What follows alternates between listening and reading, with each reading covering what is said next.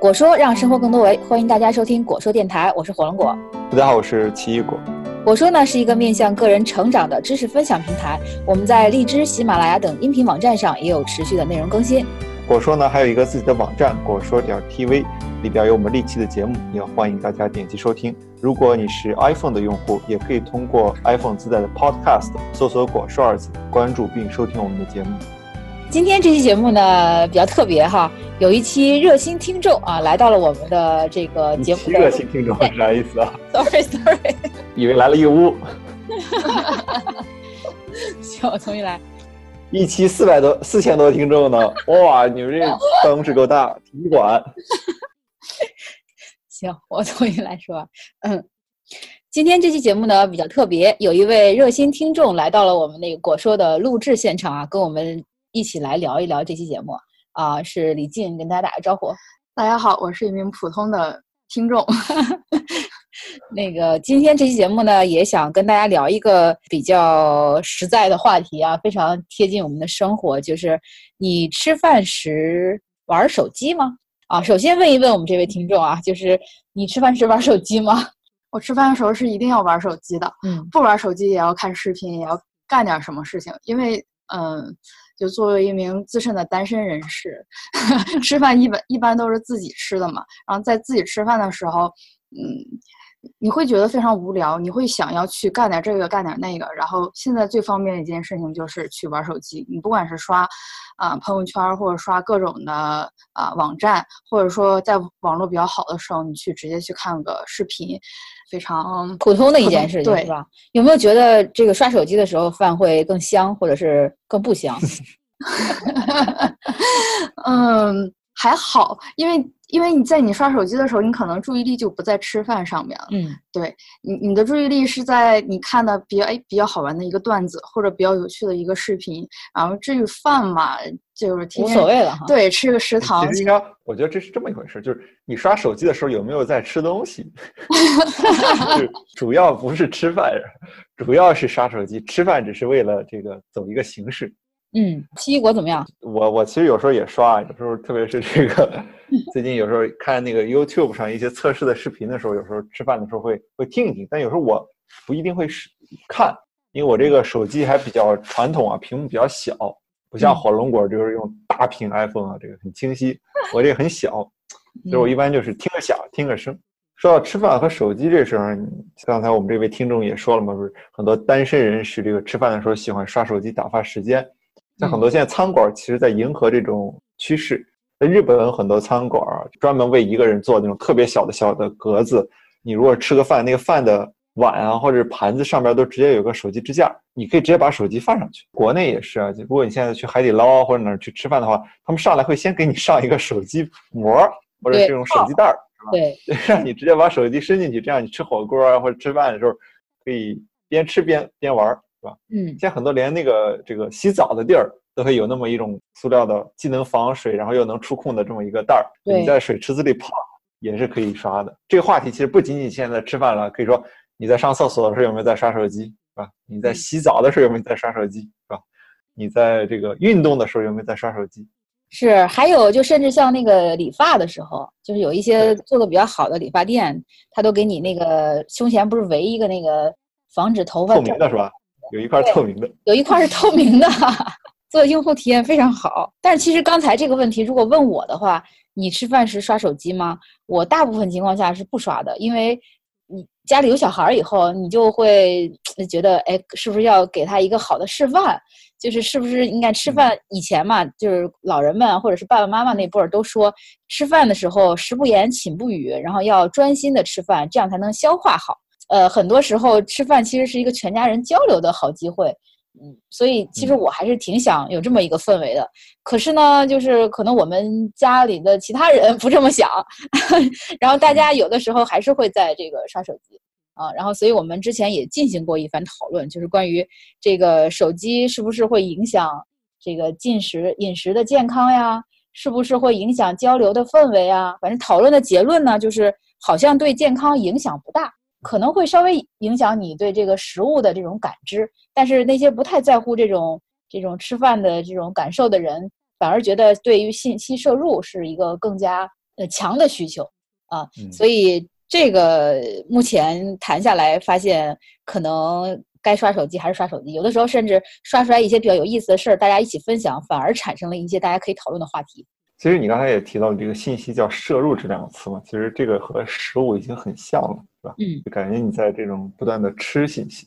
我记得我从小时候开始，家里有电视之后啊，我们家就经常喜欢这个边看电视边吃饭。对，当然也不一定是全全时间在看，但是至少做一个背景音，听听事儿，听听新闻。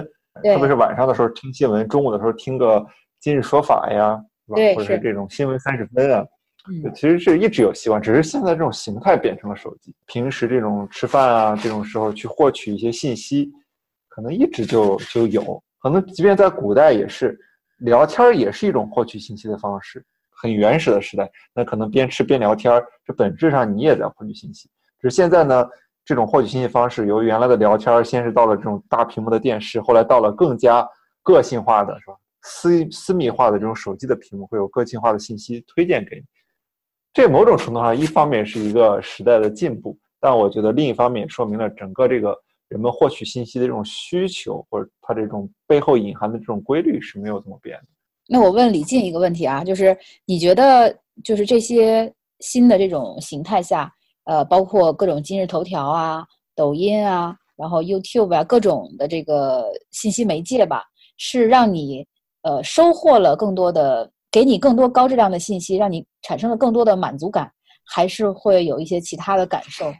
在你刷的时候肯定是有满足感的，不然你不会就是会非常痴迷于刷刷视频、刷手机的这件事情。甚至刚才说到你在吃饭的时候刷手机，是你真的在吃了吗？因为因为如果你看一个视频稍微有点长的时候，你可能你的饭已经吃完了，但是你的视频没有看完之后，可能你会接着往下看，然后这个时候。你可能会因此一直一直往下看，你你就不是一个非常有限制，就时间限制的一个行为了。在你不停不停往下看的过程中，可能哎，我一个下午可能就过去了，嗯，什么事儿也没干。然后，但是你回头一想，哎，我这个下午到底干什么？我看了很多视频，那这些视频说了什么？可能你也想不起来了。嗯，可能比方说像我们刚才说到，类似于一些科技的科技产品的一些测评视频，那这些测评的视频。你你只是知道了一些新的这些新出的一些科技科科技类的产品，但是你又并不想买，那这些信息可能对你来说，你第二天就忘掉了，因为你它对于你不是有有一个实时的一个呃实用性的这样的一个信息，嗯。获取的当时是吧？就是我看这个信息或者接收这个信息的当时会比较激动、比较兴奋。对。然后过去了以后，反而好像有点空虚啊。对，是吧？我不知道那个奇异果，你在那个看那些测评的信视频看完以后有什么感觉？是一种满足呢，还是一样的空虚？我吧，我做事有一种这种感觉。我一般会，嗯，比如我想看这些东西，我会一口气把它看完。哦，这种完成会带给你一种成就感，对吧？也没有，就是你看完了就没得看了嘛，就不再想这事儿啊。就是把这事儿做完。我也跟你提到嘛，就过年期间，我大概一共看了三百多期吧。不是，但你会回头想一想，比如说这时间，呃，我是不是哎有点这个浪费？对，有点浪费，或者是有点内疚，或者是什么有点空虚？我这个时间如果用来干别的事儿，会不会更好？会有这种想法吗？没有。那挺好的，那说明 就是活在一个不后悔的状态。但不过呢，我就是看完之后，我确实有一个感觉，就是以前啊，我是很少看那个短视频或者短文章的。我有一个特点，就我特别喜欢，即便是用手机或者用电脑，特别喜欢看长的，嗯，长的文章或者长的视频。对。但是你自从发现你看了这个短视频之后呢，再也回不去了。对你的这种对时间管理啊，整个这种模式会产生影响，你知道吗？就是原来你看长的文章或长的视频。一般我会特定拿出一天时间来看，其实和看书很像，因为你很长嘛，你会专门留出一块时间，比如一个小时看一个一个小时的视频。但是这种短了之后呢，比如说它十五分钟，你会不时的就觉得拿出来能看一看，上个厕所也看一看，吃个饭也看一看。我觉得它本身这些短视频或者这些短的文章，它确实有了很多很多是很高质量的，非常好，它本身没有任何问题。但这种信息呢，当把它变得特别碎片之后，它其实。干扰了你之前的一种生活节奏，你对时间的计划和管理出了问题，所以说这个我觉得是对我影响特别大。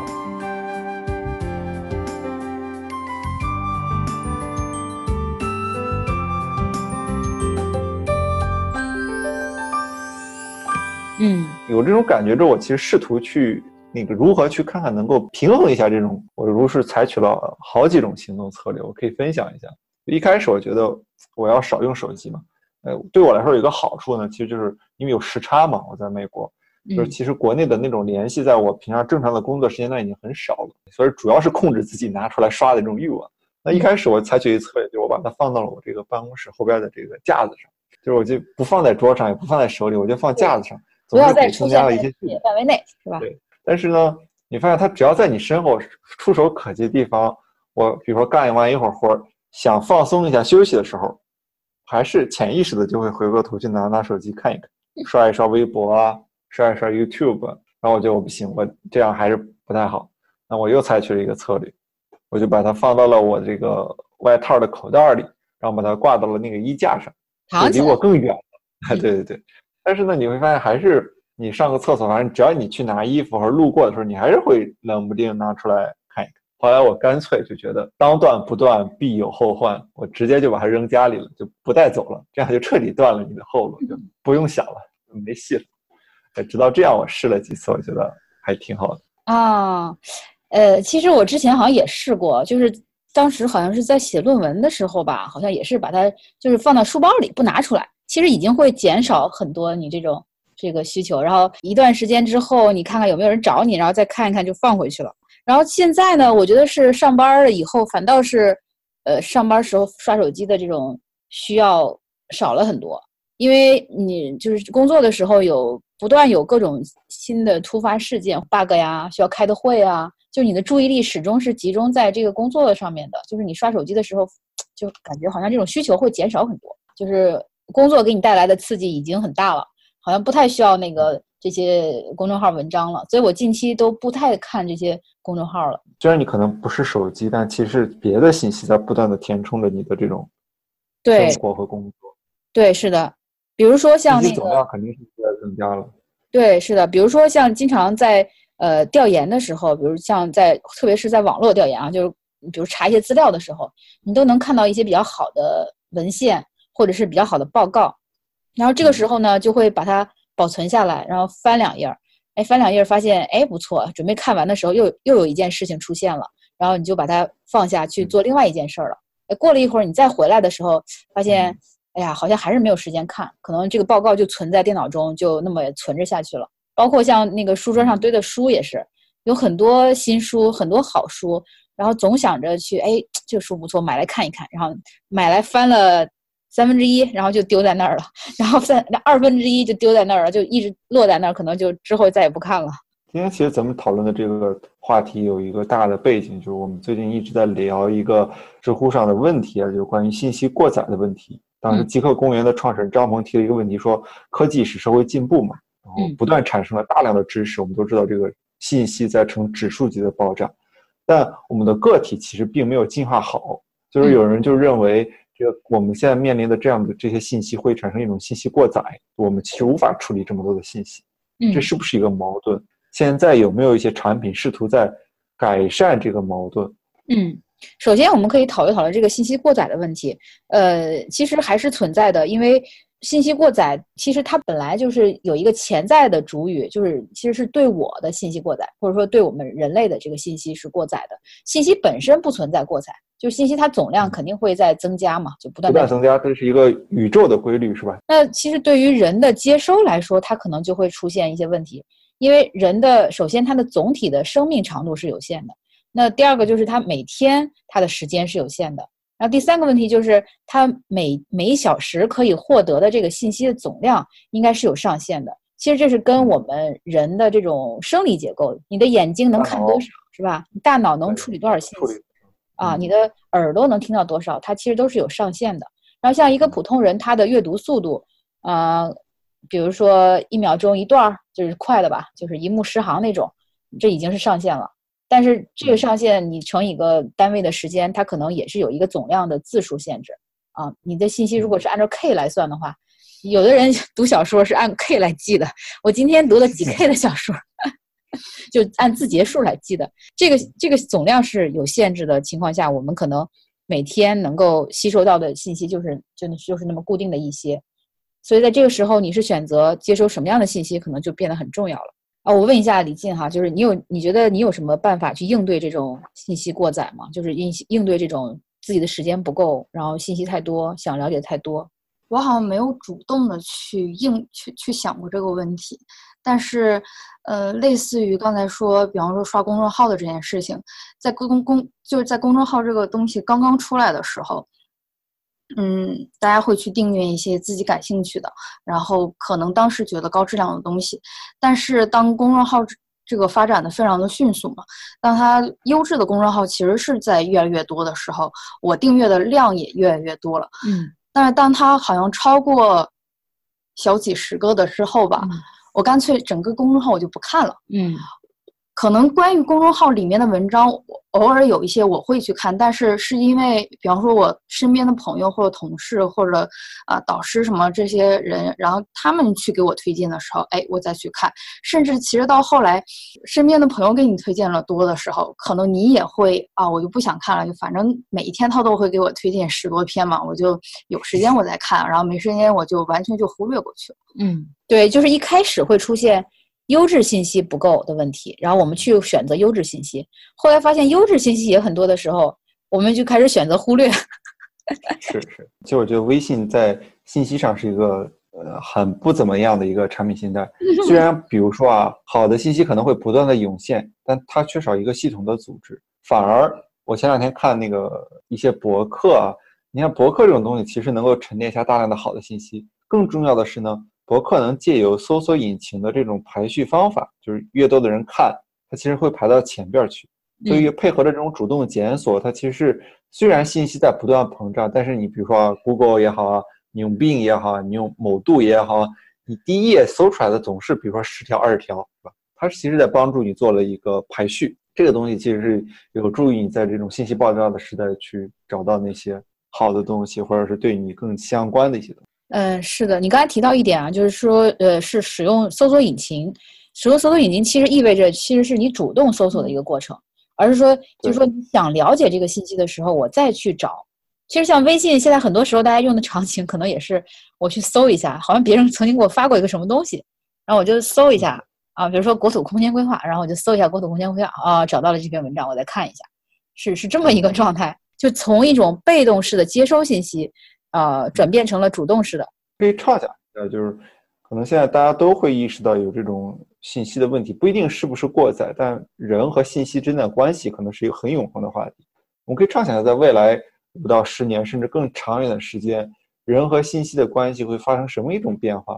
会不会有一种突破性的东西出现，会从根本上去解决这个问题？比如说，嗯，我们会不会获得增强的记忆，是吧？小学那种背课文那都不是问题。张口就来。我记得我小时候看那个机器猫大雄，当时能吃一个记忆面包，把那个面包上印的东西就全部记住。类似于这种东西会不会实现？我们获取信息的方式会不会迎来一些颠覆性的革命？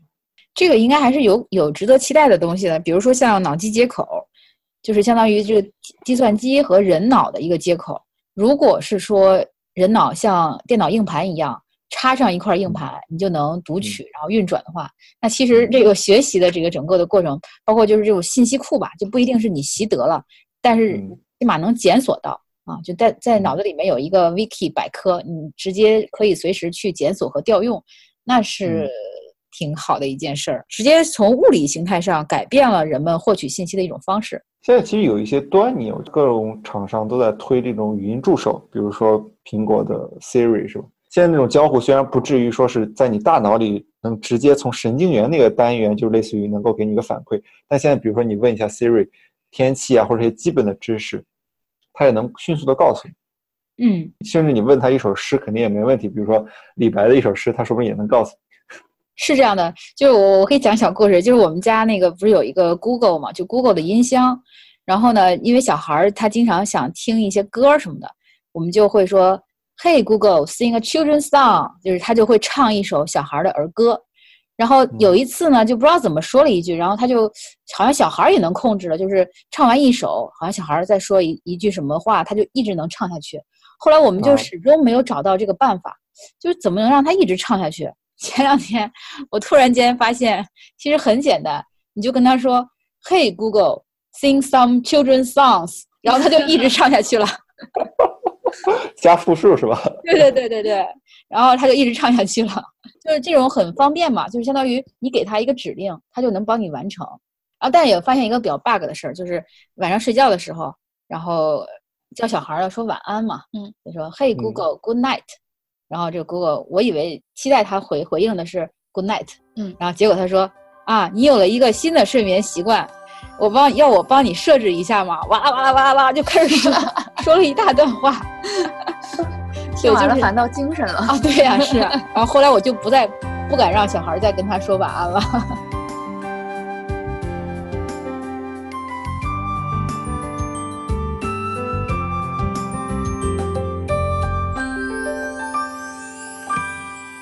就是，其实就是这种个人语音助手，在各个领域吧，都在去更加密集的在使用。人啊，在很多时候已经达到极限了。因为我觉得人通过视觉能获取的信息，现在已经实在太多了，几乎没有没有人不戴眼镜的了。就是这种生理上的一些限制吧。那可能像语音这种听觉的和这种语音的，又是一种新的一种交互的模式吧。嗯，哎，那你觉得这个视频有没有未来啊？就是未来，因为大家现在越来越喜欢看视频，各种抖音啊，各种这个网站啊，视频网站。那刚才我们说的是一种语音的交互方式嘛？有没有什么更好的这种我看视频或者说视频的交互方式？这个有什么想法吗？视频，那大家都在看好的是 AR 和 VR 吗？视听可能都会有一些全新的一些可能性。嗯，就比如说你的。VR 里面始终会站着那么一位漂亮的姑娘，她就是你的秘书。然后你跟她说：“哎，你去帮我查一查这篇论文是谁写的。”然后，然后他就把你，他就帮你把这个相关的一这个作者的这个形象啊，就是给你调出来。然后上面说啊，我是出生于哪一哪一年，然后哎，我 一个极短的一个故事。然后他，我是在哪里哪里上的学上大学，然后我在什么什么期间是怎么怎么就把这篇论文写出来了。这种形态还不错哈。一般情况下，这种这种形态先出现，肯定会先不在这，不会再用在这种科研领域。啊，是的，一般都是游戏啊，是吧？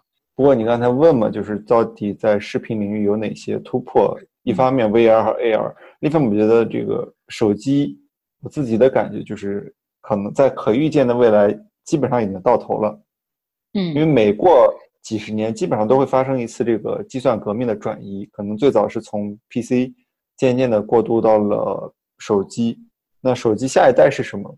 这是一个很值得思考的问题，因为手机走的其实还是一个。终端的集成化的思路，就是它要集成各种东西，摄像头啊、传感器啊、屏幕啊，各种各样的东西，其实都要集中在这上边。那它带来了巨大的好处，其实就是方便，非常有效率的一种解决方案。但它其实也损失了很多东西，比如说拍照其实没有相机拍的好，或者说音质没有专业的音频设备好。那这是从性能上来说。另外一个，其实跟我们说的这种处理信息的方式有关系。它把它都交互在一起之后呢，其实不同的信息处理起来会有干扰。你可以同时听歌，同时看东西，但本质上这些东西是会相互干扰。你会发现你很难变得在任何一件事情上会变变得很专注。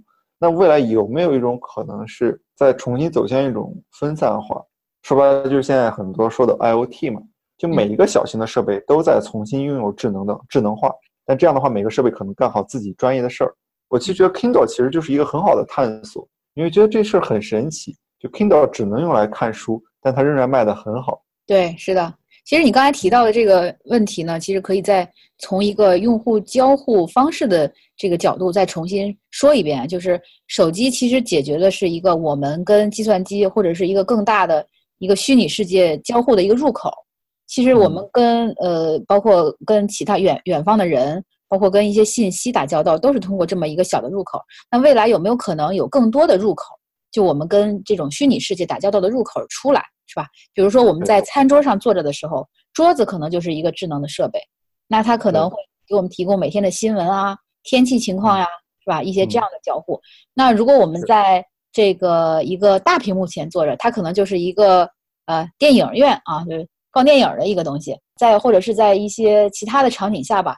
还会有一些其他的设备会会成为一些智能的终端，特别是在五 G 啊等等一些新的技术基础设施的这种架构建成之后，这些设备它会变得更加的快速，然后连接云端以后，它自己也也会具有很强的计算能力，其实也能够有更多的使用场景。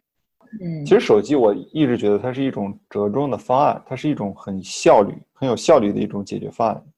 但是它其实并不是，绝对不是一个最优的一种解决信息或者解决交互各种应用场景，它不是一个最优的选择。所以这样讨论下来，感觉信息过载的问题是能够通过结合用户这个具体使用场景的一种更加就是针对性的解决方案来提供的啊。比如说像我们的就是刚才提到的一些点吧，就像什么智能的书桌啊、智能的音箱啊、Kindle 啊。然后什么台历呀，是吧？什么是上厕所的时候的屏幕啊，等等吧，就把它这些拆解之后，对，智能马桶会唱歌啊什么的，把它拆解之后，然后再让我们去主动的选择信息啊，这个时候可能我们的压力也没有那么大，就也不会感觉信息好像吞噬了我们的生活一样，就仿佛再次成为了信息的主人。就其实应该让每一个设备回归它自己本身的一个一个源头。比如说你刚才提到的这种点菜这件事情，那假设未来那个菜单就是智能的，比如就是一张薄薄的纸，是吧？它那个上面有菜单，然后你随便选，这很正常的一种交互，而不是说让你拿出一个手机，对，点菜，然后再找一个公众号这种这种感觉，对，在选在选择公众号是吧？这其实并不是一个很自然的一种交互的方式。而且火龙果和我都用那个智能手环嘛，其实用了习惯就会发现，其实对于记录步数或者记录运动啊、记录这种心率，智能手环绝对是比手机更好的一种解决方案，也更准确，然后更加少对你进行干扰，更专业化的解决。嗯，所以我觉得还是会让每一种功能更适用它的场景和找到更适用它的设备。嗯，不知道李静觉得这个设想怎么样？你觉得这个可能会是一种未来的趋势吗？嗯，我觉得就好像现在，现在现在一点点像是手机已经取代了很多电脑的工作，因为它是更加轻便、更加方便。嗯，如果是按照刚才的设想的话，比方说你所有的一些智能的呃餐桌或者智能的一切的设备，它可能也会慢慢的去取代手机，因为其他的这些东西你不用随时带在身上，它是一个更加轻便、更加简便的一个解决途径。嗯，其实我们已经在布局这个 IOT 新形态下的可能性了，我们自己还是有挺多挺多的这种想法，无论是在这种家庭生活还是这种公司的这种办公中。坚信这种新型的这种交互、新的这种硬件的出现，会对我们管理信息、组织信息，然后包括生产效率各个方面、生生活健康，会产生巨大的一种改变。苹果其实已经出了自己那个 HomeKit 套件，当然现在接入的厂商还比较少。我相信可能会围绕着这种 IOT 的生态体系，会又蓬勃发展出一套这个开发这个产品的这个产业出来。那我们非常期待在这个领域能有所作为。作为对，其实像信息管理这个事儿，我估计是一个应该说从古古以来就一直都有的这样一个命题。然后以前我们是通过图书馆学哈，就是分门别类的管理书籍的信息。后来呢是 Google，就是它收录大量的互联网上的这种信息。然后再到之后的信息管理形式，我觉得在基于 IOT 啊产生的就是。可能就是又是几个数量级翻上去的一个信息之后，肯定还会有一些新的这种信息管理和信息组织的形态，而这个领域应该也是能够孕育出巨大的商业机会的一个方向。呃，我们之前其实也在公司这个层面也探讨过很多潜在的可能性，然后我们也希望能够是吧，从这个领域去给大家的生活带来一些新的改变。啊，我觉得是一个挺挺有意思，也挺值得奋斗的一个方向的。回到我们今天话题，我们说的是吃饭的时候刷手机嘛？我觉得其实，在现在这个时代，或者在可以预见将来，这会是一个非常普遍而且正常的现象。但是时刻清醒的是，这并不能代替我们深入的、长期的一个思考。就说该娱乐、该吃饭刷手机可以刷，但仍然你还要留出很多这种自己独立思考的时间。另外一个，我自己其实一直没有想明白，也有待于探索。包括火龙果现在其实有。有这个实践去探索的，就是在下一代教育上，他们和信息的关系什么样子？就是他们吃饭的时候该刷手机吗？这是一个我们可以留在以后再讨论的问题。对，那这节就先聊到这儿，也非常感谢，呃，李静参与我们这期的讨论。